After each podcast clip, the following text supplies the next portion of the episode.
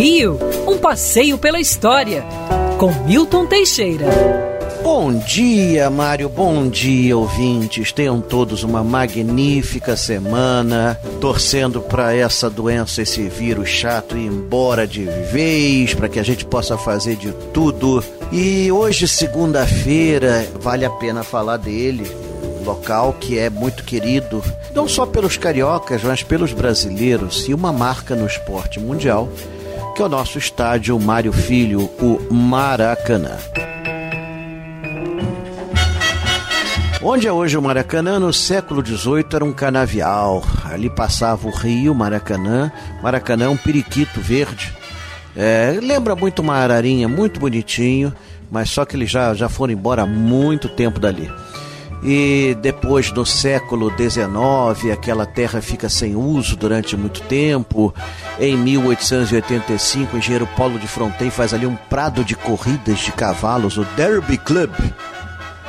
Esse Derby Club funciona até 1932, depois aquilo vira um estacionamento de viaturas do Exército, até que em 1948 tudo é tirado para se fazer o Maracanã. O Maracanã tem uma história tortuosa, mas que deu certo. Em 1938, em junho de 38, está fazendo aniversário, o Brasil foi terceiro lugar na Copa do Mundo, da França. E o jornalista Gilberto Cardoso sugeriu ao Jules Rimet, que ainda estava vivo, que a próxima Copa fosse no Brasil. O Jules Rimet gostou muito porque ele queria tirar a Copa da Europa. Na Europa, os países estavam em corrida armamentista, tinha aquele negócio de racismo, então eles queriam tirar a Copa da Europa. E estava decidida a Copa de 1942 seria no Brasil. Só que com a guerra não houve nada. Oscar Niemeyer até chegou a fazer um projeto para o Maracanã que seria todo ele subterrâneo, muito interessante, mas obviamente inviável pela engenharia da época. Na época não tinha drenagem eficiente para fazer Maracanã ia virar um lago. Mas seja como for, o projeto foi abandonado, a guerra impediu a realização da Copa do Mundo. Em 46, a FIFA decidiu que a Copa de 50 seria no Brasil. Somente em agosto de 48 é que foi iniciada a construção do Maracanã depois de muito debate político. Foi obra de quatro arquitetos, é, do qual vale ressaltar o nome de Rafael Galvão, que foi o principal. Pedro Paulo Bernardes Bastos, Antônio Dias Carneiro, Orlando Azevedo e Rafael Galvão. O cálculo estrutural do Maracanã era do engenheiro Antônio Alves de Noronha. O engraçado é que ele era para ter 75 mil lugares, mas ninguém projetaram um estádio tão grande. No final, verificaram que cabiam perfeitamente 200 mil lugares. Foi um erro favorável aos brasileiros. Hoje o Maracanã tem a capacidade prevista originalmente por questões de segurança. 200 mil lugares você não pode mais ter ali porque não tinha segurança nenhuma. Se ocorresse uma tragédia, ia ser algo assim fatal. É, Olha, nunca se tinha feito no mundo uma obra tão grande. O resultado é que tudo nele foi superlativado, as colunas eram muito mais resistentes, isso foi ótimo para o Maracanã. Foi o primeiro estádio a pensar em acessibilidade, com rampas.